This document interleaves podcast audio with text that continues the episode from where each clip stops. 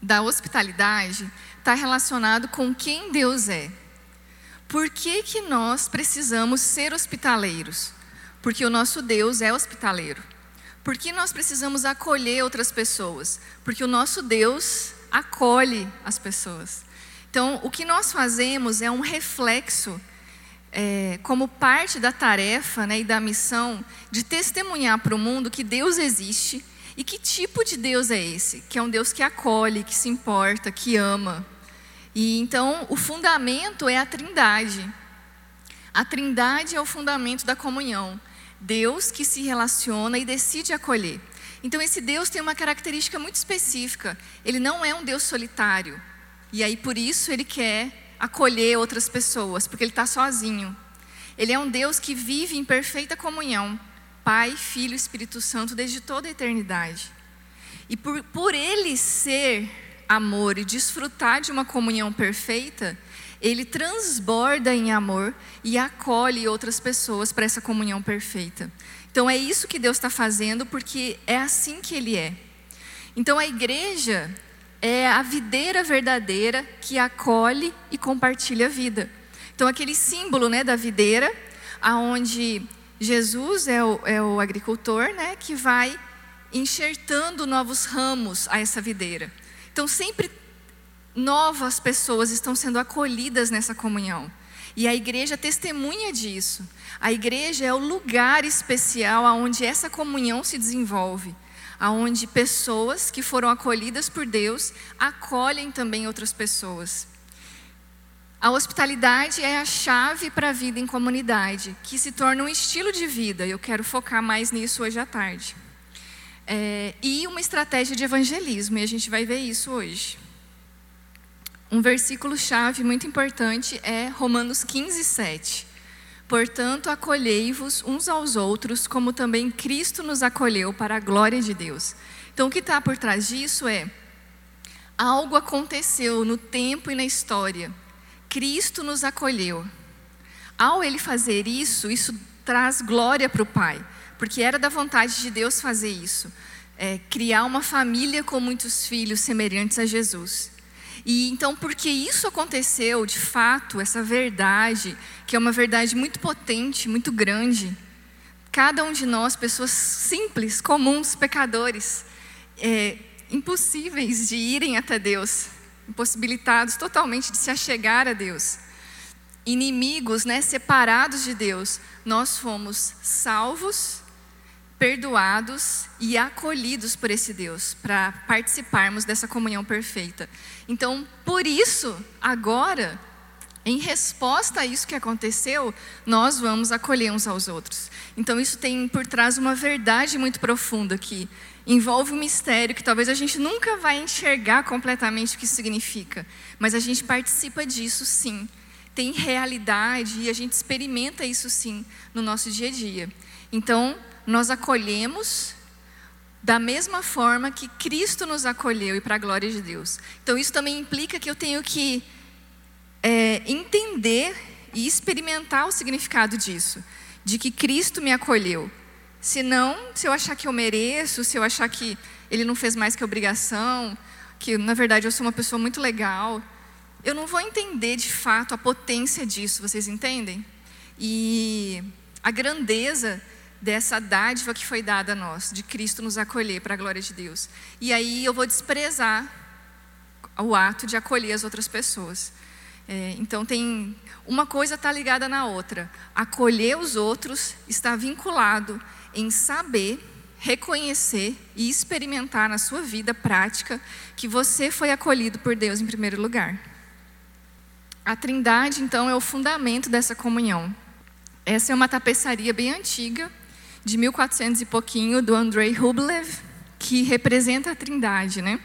Uma tentativa, pelo menos eles associam essa imagem, né, aos três anjos que visitaram Abraão, e seria uma é, representação da Trindade, né? Com o Pai no centro, a fonte do amor, o Filho à esquerda, ai meu Deus, à direita, né, desse lado, é, a dádiva do amor, e o Espírito Santo, a participação do amor. E aí, então, imagina isso: a comunhão perfeita entre Pai, Filho e Espírito Santo.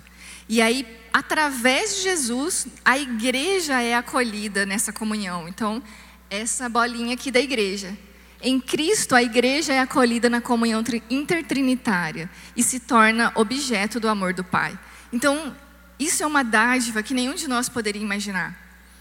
Nós poderíamos, talvez, é, imaginar que a redenção, a salvação envolvesse a gente voltar ao estado de perfeição que o homem e a mulher tinham no jardim do Éden. Mas lá eles eram apenas criaturas de Deus. Eles não eram filhos. Eles não participavam dessa comunhão perfeita. Mas a intenção do Pai desde o início foi ter relacionamento conosco, foi andar com a gente no jardim lado a lado. Não apenas como um criador com as suas criaturas, mas sim como um pai junto com seus filhos. Então, em Cristo, Deus é, acolhe cada um de nós juntos como igreja nessa comunhão perfeita. E isso é uma verdade grandiosa demais. Algo que realmente é difícil da gente compreender.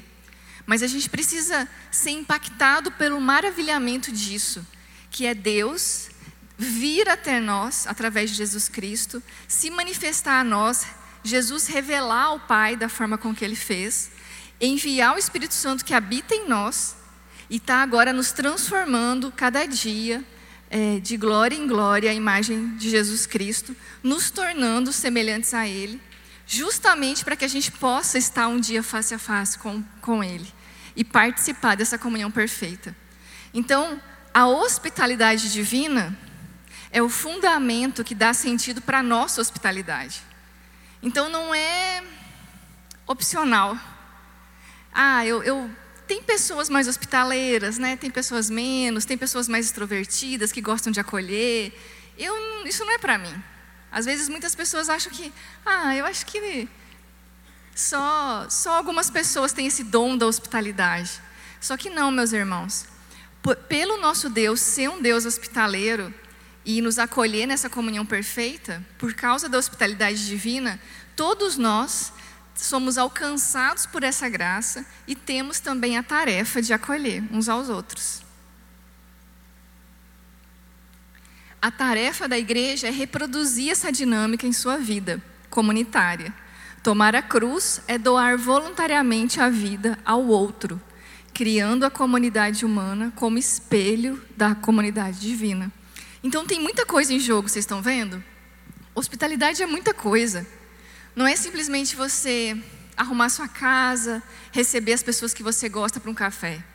E aí nisso muita gente é, tem receio de receber alguém porque, ah, minha casa não é muito bonita, eu não tenho uma toalha de mesa legal, eu não sei cozinhar. Então, às vezes, as pessoas colocam um monte de empecilhos para receber as pessoas nas casas, né, uns dos outros. Mas isso não é hospitalidade. Existe toda uma indústria da hotelaria hoje é, que, que tem até cursos de pós-graduação em hospitalidade. É, quando eu comecei a estudar isso, eu fiquei super encantada né, com o assunto, aí eu fui pesquisar e eu achei especialização em hospitalidade, eu fiquei maravilhada, falei, nossa, eu tenho que fazer esse curso. Só que daí eu fui ver e era o quê? Como hotéis, restaurantes receberem bem os seus hóspedes, os seus clientes que estão ali, como garçons, é, as pessoas né, que trabalham no hotel e tudo mais podem prestar um serviço de qualidade, de excelência, aparecendo o mínimo possível. Então, todas as propagandas tinham fotos de pessoas sem cabeça, porque não interessa você ver o rosto do garçom ou da camareira, o que interessa é o serviço de qualidade impecável, né, onde você se sinta confortável. A maioria dos, dos ambientes também é bem. não é muito aconchegante, né, não é muito casa, é tudo igual os hotéis, né? Tudo assim, branco, é, sem muita personalização, né? É, enfim, isso não é hospitalidade. Hospitalidade é essa disposição de enxergar o outro e essa boa vontade de trazer esse outro para perto, desse estranho se tornar um amigo, dessa pessoa que eu não conheço se tornar uma pessoa como meu irmão, a minha irmã. E de juntos, através dessa nossa atitude, nós testemunharmos que Deus existe e que Ele é um Deus que ama e que acolhe. Então, claro, isso vai se manifestar de muitas formas práticas, às vezes até recebendo pessoas na minha casa ou na minha igreja.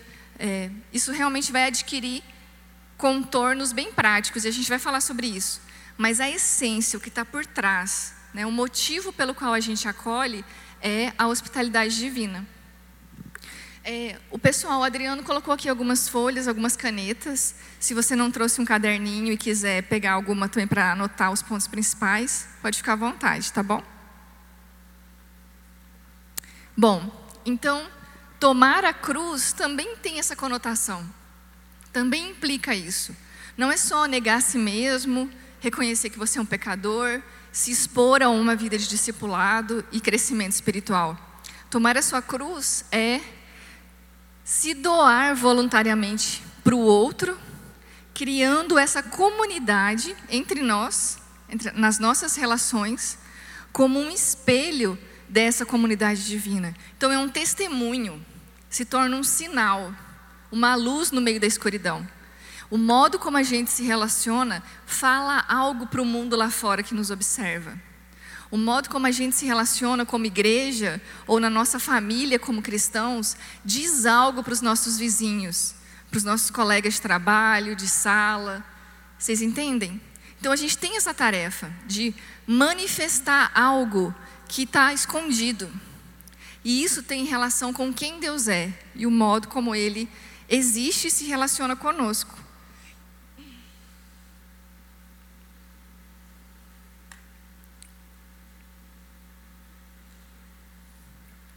Então, em primeiro lugar, tem um Deus que se relaciona e decide acolher. E em segundo lugar, tem a igreja como sinal visível da presença trinitária de Deus na história. Então é aí que a gente entra. Ser igreja, então, é ser convidado a participar de uma amizade eterna com Deus e uns com os outros. Como Jesus diz né, em João 15, agora vocês são meus amigos. Então, ser igreja não é ir a um local onde é, eu consumo alguma informação. Tem uma temperatura agradável, porque está muito quente lá fora, tem alguém para cuidar do meu carro, tem alguém para cuidar dos meus filhos. Aí eu venho aqui, consumo um estudo, consumo uma música. Ah, não gostei muito dessa palavra, não, eu vou procurar outra igreja. Ah, não é muito meu estilo de música, não, eu vou procurar outra igreja. Então, ser igreja não é consumir conteúdo cristão. Ser igreja é estar em uma relação com Deus e, consequentemente, com outras pessoas que também estão nesse processo de conhecer a Deus e ser transformado à sua imagem. É ser convidado a participar de uma amizade eterna com Deus e uns com os outros. O foco do que está acontecendo é a relação. Deus está atraindo cada um de nós para Ele mesmo. Nesse processo, muitas coisas estão acontecendo, inclusive nós aprendemos a nos relacionar com outras pessoas que também estão nesse caminho. Não tem como ser igreja sozinho. Não tem como andar nesse caminho da transformação à imagem de Jesus sem estar vinculado à videira. Não tem como estar na videira sem ter um monte de outros ramos junto com você. Vocês entendem? Eu comentei ontem que a gente está passando por um, um momento né, de muitas pessoas desigrejadas, de pessoas que chegaram à conclusão de que não precisam mais frequentar a igreja. Elas oram, leem a Bíblia, tem às vezes né, um culto familiar ali, mas não vão mais a uma igreja.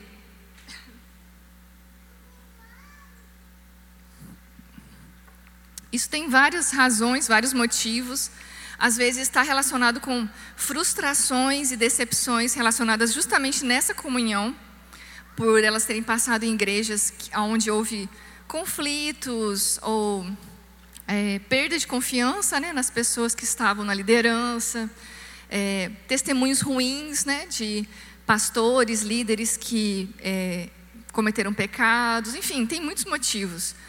Mas tem muita gente que acha que não precisa ir para a igreja, se relacionar com pessoas tão diferentes, se expor, se fazer esse esforço para caminhar, para cuidar uns dos outros.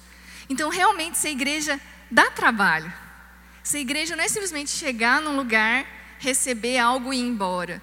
Envolve realmente a participação em algo que Deus está fazendo ali. Então, imagina isso: Deus está realmente fazendo com que cada um de nós seja parte da mesma família. Um dia todos nós vamos estar face a face com Ele, sentados nessa mesa, né, que Jesus está preparando para nós, como Ele prometeu. E nós vamos realmente sermos irmãos e irmãs uns dos outros. Nossos filhos vão ser nossos irmãos. Nossos pais vão ser nossos irmãos. Não vai ter mais essas diferenças, entende? Deus está formando uma família de muitos filhos. Só que esse treinamento para isso acontecer de maneira perfeita lá na eternidade começa agora. E começa com tantas diferenças entre nós, com tantas peculiaridades, é, enfim, opiniões diferentes, contextos de vida diferentes, lutas, fragilidades, né? experiências de cada um diferentes. E Deus coloca todos nós juntos para sermos igreja juntos. Então, realmente, é, olhando de fora, parece que está dando muito errado. Né? Se você olhar aí as igrejas, de modo geral, né? você pode olhar e falar assim: meu Deus, acho que Deus não sabe o que está fazendo, né? que não parece que a coisa está dando muito certo. Mas é aí mesmo que está o mistério, gente. Deus gosta de desafios. Ele gosta de colocar a gente lá na beirada do Mar Vermelho, né? E com o exército todo do faraó atrás da gente, e fala assim: Meu Deus, o que, que Deus fez de tirar a gente do Egito? Vai dar tudo errado. E aí ele abre o mar e faz uma grande reviravolta. Então a gente olha às vezes para as nossas igrejas e acha que tem algum. Não vai dar certo, não vai dar certo isso. Mas vai, meus irmãos. A graça de Deus, o poder dele está atuando na igreja sim. Ele tem um carinho e um amor pela igreja imensurável. Jesus está agora à direita do Pai, intercedendo por nós e fazendo a, a igreja continuar viva. Ele é o que sustenta a vida da videira. E por isso a gente sabe que vai acontecer.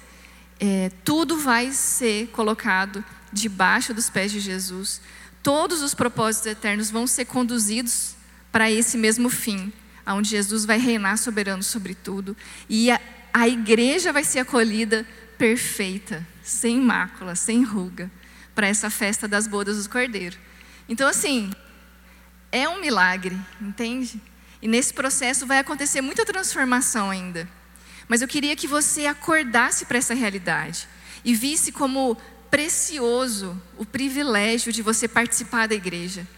De que aqui é um lugar seguro, sim, para você ser confrontado nos seus pecados, para você crescer, ser transformado à imagem de Jesus, para você caminhar com pessoas lado a lado que vão se tornar seus amigos, pessoas que você vai poder confiar.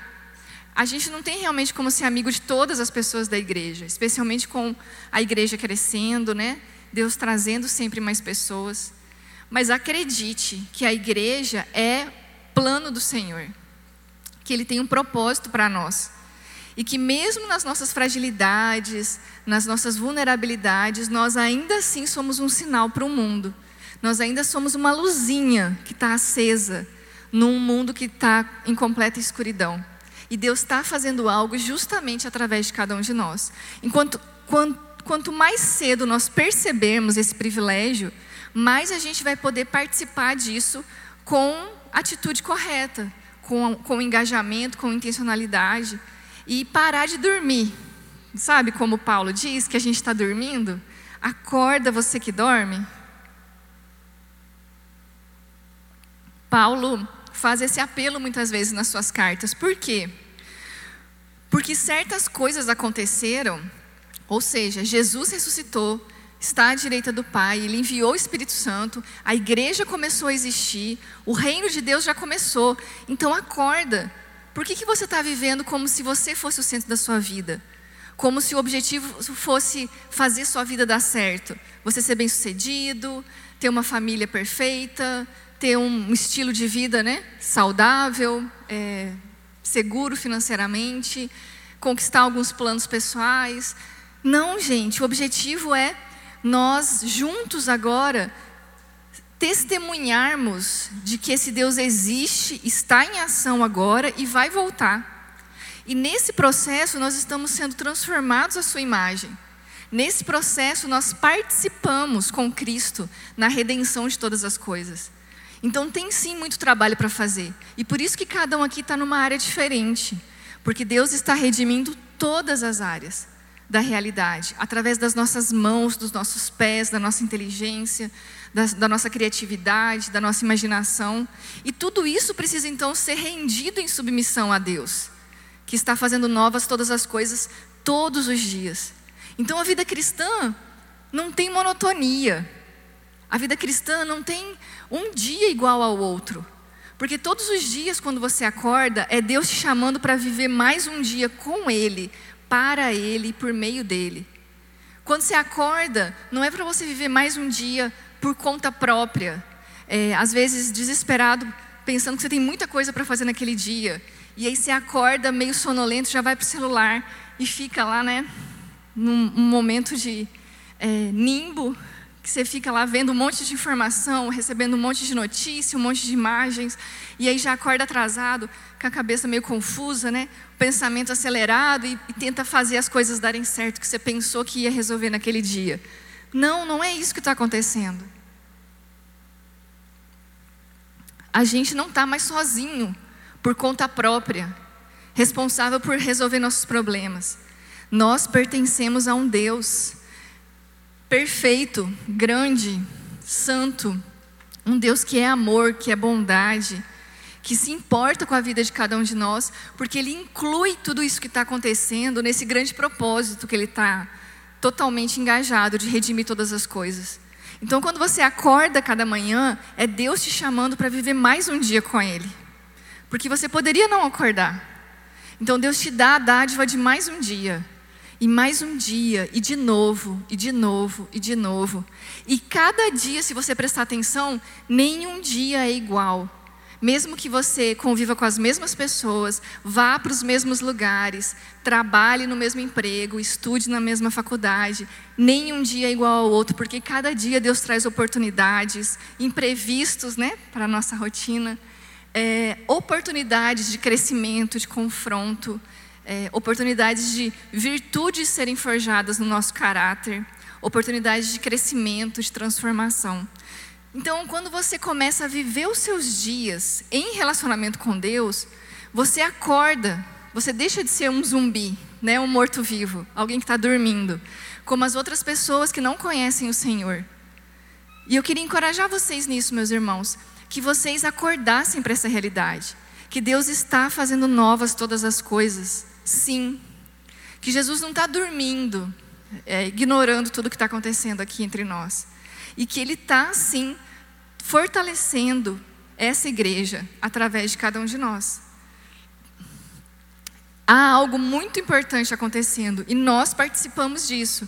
E se você não acordar para essa realidade e continuar vivendo nesse modo automático de vida, aí sim a vida vai ser um tédio, vai ter monotonia, é, vai ter realmente falta de sentido, de propósito, e tudo vai virar um fardo muito pesado. Né? A vida vai ser muito sem graça nesse sentido, se depender só de nós. Então, a redenção de Cristo é um grande ato de hospitalidade divina, operada pela cruz.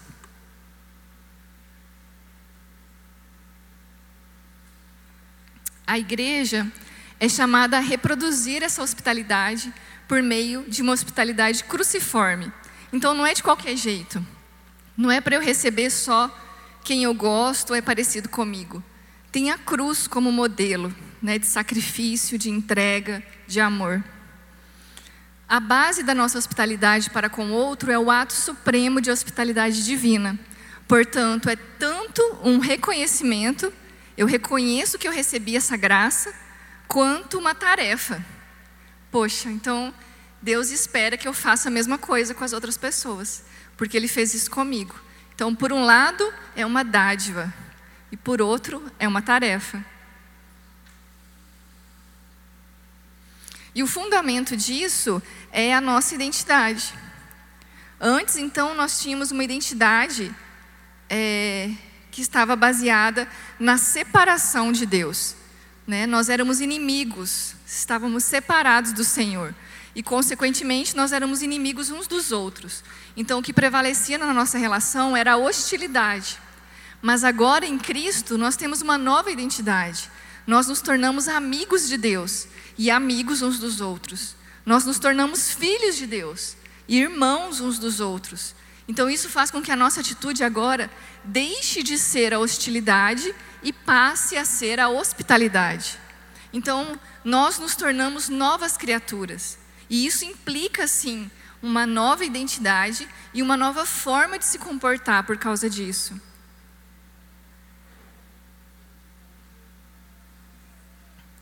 É, ontem eu li alguns desses versículos, depois vocês podem ler em casa com calma, para embasar né, a hospitalidade na Bíblia.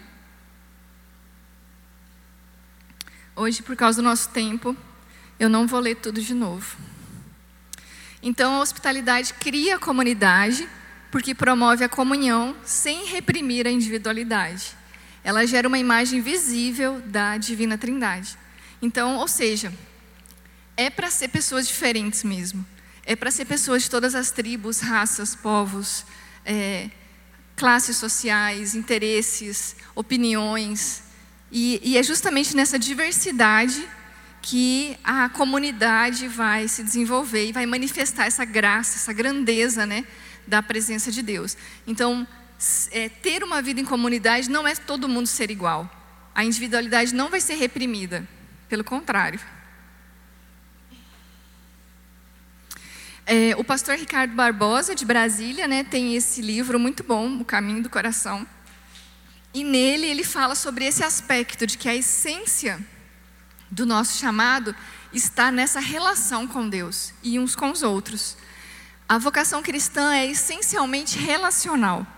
Não é determinada pela atividade nem pela função, mas pela relação. Então eu comentei rapidamente ontem isso. Às vezes você pode ter pensado isso também. Ah, o meu chamado é fazer isso, né? É participar de tal ministério ou de tal projeto. Então, o meu chamado tem a ver com cuidar de crianças, ou ser da comunicação, é, enfim, o ensino, meu chamado pode ser um ensino, ou aconselhamento, né, o cuidado de pessoas.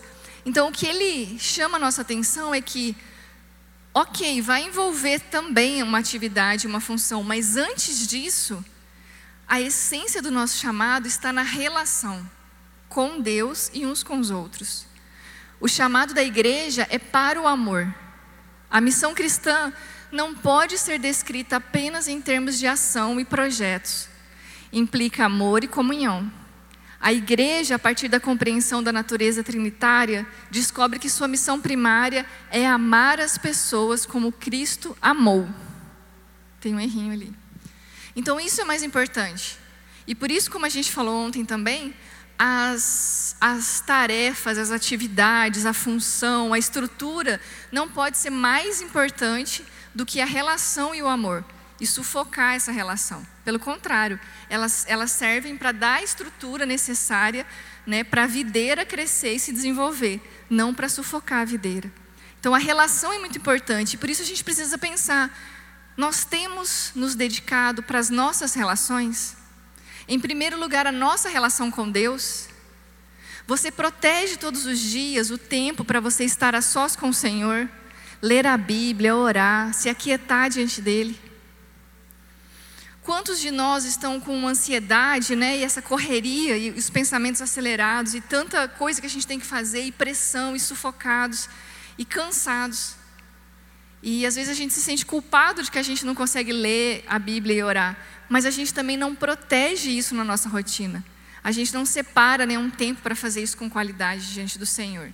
E vai simplesmente vivendo no modo automático, né? reagindo às diversas pressões e demandas ao nosso redor. Então, como está a sua relação com Deus? Como que você cultiva essa relação? Como está a sua relação com os outros irmãos da igreja? Como você cultiva essa relação? Como você protege também o tempo para isso?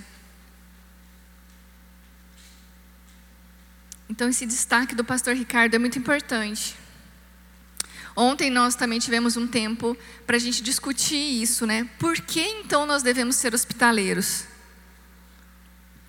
E falando isso no contexto né, da igreja aqui, mas isso também se aplica para nós, para as nossas famílias. Para a gente ser hospitaleiro não só com a pessoa que chega aqui na igreja e é um visitante ou um estranho, mas para a gente pensar nos nossos vizinhos, nas pessoas que trabalham conosco, que estudam conosco e nos estranhos que a gente encontra pelo caminho todos os dias. Nós encontramos pessoas o tempo inteiro. E por que, que nós temos que ser hospitaleiros? Para cumprirmos a vocação que recebemos de Jesus Cristo, para aprendermos a ser igreja, para nos tornarmos um tipo de pessoa que acolhe, que ama, porque a gente não sabe fazer isso ainda, nós precisamos aprender. Para mantermos o foco na relação e na comunhão uns com os outros, para sermos fiéis à missão que nos foi confiada, de amar como Jesus amou e acolher como Jesus acolheu, porque esse é o caminho para a amizade. É, então a igreja, a partir da compreensão da natureza trinitária de Deus, descobre que sua missão primária é amar as pessoas como Cristo amou. E isso implica em acolher como Cristo acolheu. Então, a experiência de amor compartilhado, de dar e receber amor, vai se materializar na vida prática através da hospitalidade.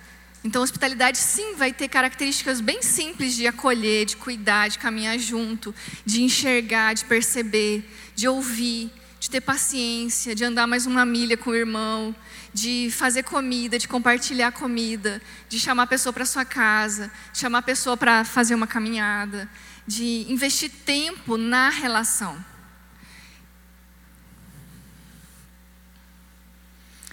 E aí tem vários níveis, né, ou formas de acolhimento. A gente pode pensar em acolher a pessoa que chega, né, um visitante no corpo de Cristo. Então, permitir que ela participe desse mistério de união e comunhão sustentado pela Trindade. Então, uma pessoa que vem para cá, para Sal, ela não está simplesmente vindo para participar de um culto e participar das atividades que acontecem nesse prédio. Ela está vindo aqui para conhecer a Deus, Pai, Filho e Espírito Santo, para ela participar desse mistério que é essa união com a Trindade.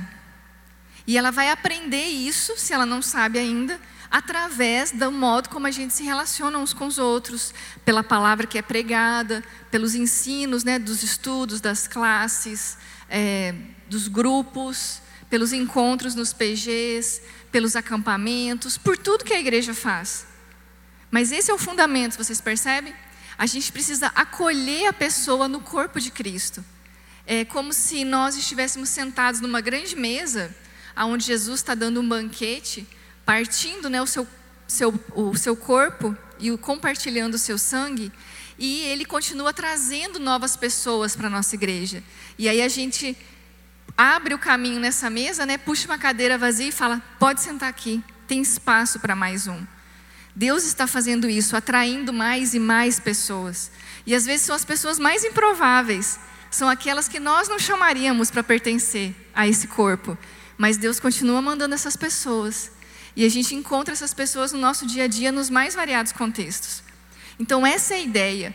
Acolher uma pessoa na igreja não é simplesmente cumprimentá-la, mas, claro, faz parte também cumprimentá-la. Mas é você ter essa consciência, entende? Jesus está mandando essa pessoa para o corpo dele. E eu estou acolhendo essa pessoa no corpo dele. Essa igreja pertence a ele. E Jesus continua mandando mais e mais amigos para pertencerem à sua igreja para essas pessoas conhecerem mais e mais quem Ele é, caminharem com Ele e serem transformadas por Ele. Então é isso que está acontecendo aqui na nossa igreja, entende? É muito grande, é muito misterioso e é muito maravilhoso. É muito maior do que simplesmente a gente se reunir, cantar uma música e estudar palavras juntos. Mas sim se manifesta através dessas coisas ordinárias. Por isso a gente também precisa ter temor, reverência para a presença de Deus entre nós. Porque Deus está fazendo coisas muito maiores do que a gente é capaz de perceber. E se você não abrir os seus olhos para ver, abrir os seus ouvidos para ouvir, você, pode, você vai perder tudo isso. Você vai ficar como aquela pessoa que dorme no culto e não vê nada que acontece. Entendeu? Então é um chamado para a gente despertar para acolher a pessoa no corpo. Mas além disso, a gente precisa acolher essa pessoa num espaço de comunhão. Então não é simplesmente ter um culto agradável para que ela queira voltar. É dar a ela a possibilidade de ela pertencer ao corpo. E isso significa criar vínculos, criar amizades. E claro, ela não vai poder se tornar amiga de todo mundo da igreja ao mesmo tempo, mas você pode chamar ela para participar de um PG, para vir num grupo de mulheres, num grupo de homens, é, um grupo de jovens, né, dependendo do perfil. Você pode descobrir onde ela mora, chamar para tomar um café. Ah, eu não posso receber a pessoa na minha casa, mas eu posso ir tomar um café com ela em algum lugar. Existem várias formas dessa aproximação acontecer. Mas a ideia é que a gente precisa se aproximar. A gente precisa incluir ela nas nossas bolhas, nos nossos grupinhos, às vezes tão confortáveis, né? De pessoas que já se conhecem, já pensam igual, já convivem há bastante tempo. E aí a gente não quer, às vezes, desestabilizar esse equilíbrio, né? Qualquer pessoa estranha que chega interfere nesse equilíbrio. Mas é justamente isso que acontece o tempo inteiro. Tem sempre gente chegando, tem sempre gente chegando. E sempre tem espaço para mais um. Então a gente tem que ter essa disposição de ter um coração aberto. Não é só a nossa porta que tem que estar aberta. É o nosso coração que tem que estar aberto para ouvir, para acolher, para se interessar, para perguntar. E isso significa não só se preocupar em acolher visitantes, mas a gente criar um espaço acolhedor para todas as pessoas que já são aqui da Sal, para as pessoas que já convivem aqui.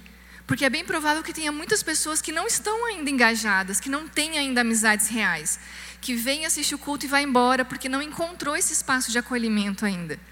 Claro que tem as nossas resistências, as nossas dificuldades, mas tem muitas características da cultura do lugar que fazem a, dificultam né, para a pessoa se envolver. E além disso, então, tem também o acolhimento dos estranhos que a gente encontra no caminho e dar o testemunho de que Deus existe e é um Deus que acolhe. Então a gente encontra estranhos o tempo inteiro, seja o motorista do Uber, as pessoas que sempre estão no mesmo horário quando a gente pega o ônibus para ir para a faculdade, é, o caixa do supermercado, o meu vizinho, que eu não sei quem é, o porteiro do meu prédio. A gente está encontrando pessoas o tempo inteiro, o tempo inteiro. E a gente também se relaciona com elas, a gente também dá um testemunho. E a gente também pode acolher essas pessoas em muitos sentidos. Eu quero dar uma ênfase maior hoje para esse terceiro ponto. a hospitalidade como chave para a vida em comunidade, ou seja, o nosso estilo de vida, e como uma estratégia de evangelismo. Porque o estilo de vida atual é o estilo individualista, de cada um pensar em si mesmo. As nossas casas são desenhadas para serem cada vez menores, não tem espaço para eu receber muitas pessoas na minha casa. A gente, quando planeja alugar um apartamento ou comprar uma casa, você não pensa que tem que ter um quarto de visitas, porque eu preciso ter um espaço para acolher estranhos que precisem, ou amigos, ou pessoas da igreja, ou às vezes pessoas que eu não conheço, não são meus amigos, mas pode precisar ficar em um lugar. É, pessoas que possam vir aqui para para Goiânia e precisa de um lugar para ficar alguns dias. A gente não pensa nisso, a gente pensa apenas no nosso conforto, na nossa segurança. E as casas estão cada vez menores, as nossas casas se tornaram lugares onde eu quero descansar, eu não quero ser perturbada, eu não quero ter ninguém estranho ali para me atrapalhar. Então, especialmente se você trabalha fora, né, se você fica o dia inteiro fora, você quer chegar em casa e relaxar no sofá e não ter que falar com ninguém, conversar com ninguém. Então mudou muito isso ao longo da história, porque antigamente as pessoas que eram visitantes, né, os estrangeiros, não tinham onde ficar. Se vocês lembram das histórias lá do Antigo Testamento, é, de Abraão, né, com os três visitantes, eram estranhos que estavam passando por lá. E ele chamou, não, vem descansar aqui, eu vou preparar uma refeição, vocês vão sentar, descansar, está muito quente, se alimentar, depois vocês continuam viagem. Quando esses anjos foram para a cidade resgatar Ló, vocês lembram que eles chegaram lá na praça e aí tinham as pessoas que falavam assim: ah, vocês estão vindo de onde? Vocês vão para onde? Pode ficar lá em casa. Não tinha hotéis, não tinha hospedarias, não tinha é, Airbnb, né? E eles ficavam aonde? Nas casas das pessoas. Claro, era uma outra realidade, mas as casas eram públicas. Vocês percebem isso? A casa não era só para marido, a mulher e os filhos morarem. E um monte de pessoas solitárias, né, morando sozinhas. As casas eram lugares públicos, os servos moravam ali, os avós, os tios, os primos, as famílias eram grandes, tinham muitos filhos. É, o trabalho acontecia ali também. Então, um era pastor, um era agricultor, um era artesão, e tudo isso acontecia dentro da casa. Então, a casa não era um lugar solitário e fechado e cheio de trancas e portões e alarmes igual é hoje. A casa era um lugar aberto, público, e as pessoas iam e vinham. E, e era parte da cultura do povo de Deus, de Israel. O Senhor ensinou isso para o povo, serem hospitaleiros, oferecerem é, abrigo também para os estrangeiros, respeitarem essas pessoas, acolherem essas pessoas. E, e, muito mais uns aos outros, né? Pessoas que eram da própria família, do próprio povo, da própria tribo. Então isso mudou muito hoje. Hoje o estranho ele é uma ameaça para nós. A gente não, a gente tem medo das pessoas e as nossas casas se tornaram lugares cada vez mais privados, menores e protegidos. Então a gente não quer que o outro se aproxime. Mas isso, gente, é a chave, um padrão que Deus criou para a gente se relacionar. Não tem como a gente manifestar o reino de Deus e viver em comunhão verdadeira se a gente não aprender a acolher uns aos outros. E isso vai acontecer em muitos níveis. Você pode começar acolhendo as pessoas que você conhece, seus amigos, seus parentes, seus irmãos da igreja. E depois, né, seus vizinhos, pessoas que estudam com você, é, que trabalham com você. E depois os estranhos, os estrangeiros, as outras pessoas que você vai encontrando pelo caminho. Mas a gente tem que ter essa disposição no nosso coração de se importar, de enxergar e de acolher essas pessoas. A partir de nossa nova identidade, então, como eu falei, nós somos chamados a acolher o outro. E aí tem um ponto muito importante com relação ao necessitado, com a pessoa que precisa de socorro, com a pessoa que precisa de ajuda, com aquela que está passando falta de algo.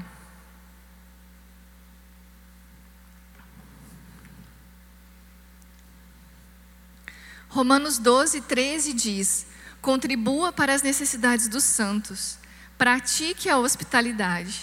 Literalmente diz: persiga a hospitalidade. E o verbo implica ação contínua. Portanto, o mandamento de Romanos 12, 13 é que a hospitalidade não seja apenas uma coisa uma vez por ano, no dia de ação de graças ou no Natal, mas uma atitude e prática constantes nossas casas e apartamentos devem estar sempre prontos para uma hospitalidade estratégica, uma prontidão para receber pessoas que normalmente não moram lá. Isso é um texto muito legal do John Piper que chama Hospitalidade Estratégica. Ele está no site do Desiring God, ainda não foi traduzido, mas eu recomendo demais, demais. Então não é uma coisa de vez em quando, é um estilo de vida, vocês percebem? Uma disposição de ter é, essa atitude de acolher a pessoa que precisa ser acolhida. Tem uma relação também entre a hospitalidade e a bênção de Deus. Isso é algo muito importante, meus irmãos, porque eu comentei ontem. É como se o pai ensina o filho a obedecê-lo. E quando o filho obedece, ele ganha uma recompensa, sabe? E aí você pensa assim, poxa, obedecer é a obrigação dele, ele tinha que obedecer para o próprio bem dele. Só que Deus, além de fazer isso, como mandamento, né, uma ordenança para a gente obedecer, ele nos abençoa através dessa obediência. Então, o que eu quero comentar com vocês agora é que estabelece-se uma relação entre o ato de receber e ser abençoado por Deus através desse ato. E aí, antes da gente ir para o intervalo, eu quero ler rapidamente alguns textos com vocês.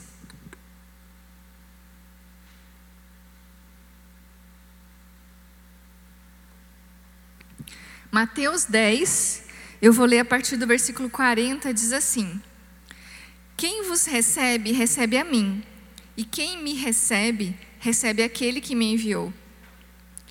Quem recebe um profeta, porque ele é profeta, receberá recompensa de profeta. E quem recebe um justo, porque ele é justo, receberá recompensa de justo. E aquele que, que der até mesmo um copo de água fresca a um desses pequeninos, porque é meu discípulo, em verdade vos digo que de modo algum perderá a sua recompensa. Então, realmente, Jesus está falando isso, meus irmãos. Tem uma recompensa.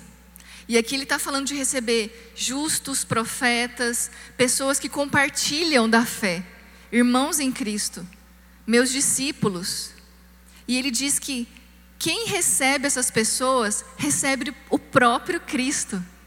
Então vocês percebem que tem um mistério aí? E tem uma recompensa também. O que, que, será que é exatamente isso? A gente não sabe. Eu vou explorar aqui algumas ideias. É, um outro texto que eu quero ler com vocês, Mateus 25 fala daquele é, Jesus separando, né, no dia do julgamento final, é, os justos e os injustos. E aí ele fala: é, Vinde, né, a mim, amados de meu Pai, porque tive fome, me deste de comer, tive sede, me deste de beber. E aí eles falam: quando que a gente fez isso? E ele fala: quando vocês fizeram ao, mais pequenino, vocês fizeram a mim. E do mesmo modo, do outro lado, à sua esquerda, ele fala que essas pessoas vão ser condenadas porque tive fome e não me deste de, de, de comer.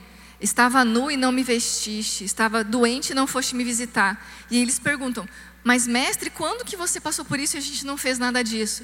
Aí ele fala: quando vocês deixaram de fazer por um desses pequeninos vocês deixaram de fazer a mim. Então é a mesma estrutura. Jesus se identificando com o necessitado e colocando a, até o julgamento final é, o peso nesse aspecto. Como que a nossa hospitalidade vai manifestar aquilo que nós cremos e quem nós somos por estarmos nessa relação com Deus. E isso vai implicar no nosso futuro com Ele. Hebreus 13 diz assim: O amor fraternal seja contínuo. Não vos esqueçais da hospitalidade, pois fazendo isso, mesmo sem saber, alguns hospedaram anjos. E aí ele continua: Lembrai-vos dos presos como se estivesseis presos junto com eles, e dos maltratados como se vós mesmos também estivesseis sendo maltratados. Ou seja, do mesmo jeito que Abraão recebeu aqueles três estranhos, e eram só homens, ele não sabia que eram anjos, tinha algo ali que Deus estava querendo fazer. Deus estava querendo abençoar Abraão de um certo modo, e por isso ele manda estranhos à casa dele. E o que o autor de Hebreus fala é isso: que muitas vezes, justamente quando nós mais estamos orando e pedindo algo para Deus, alguém vem e toca a nossa campainha. Um irmão liga pedindo socorro. Surge uma necessidade para acolher alguém na igreja. E aí você fala: Poxa Deus, eu estou com tanta coisa para fazer, eu estou tão preocupado, tenho tantos problemas, e ainda tenho que cuidar dessa pessoa, ainda tenho que acolher essa pessoa. Mas é algo acontece nesse mistério, vocês percebem? Essa é a forma que Deus usa para cuidar de cada um de nós. Ele manda o socorro e a bênção através desse ato da hospitalidade. Então, ao cuidarmos uns dos outros, Deus cuida de nós e nos abençoa. Isso é um grande mistério, meus irmãos.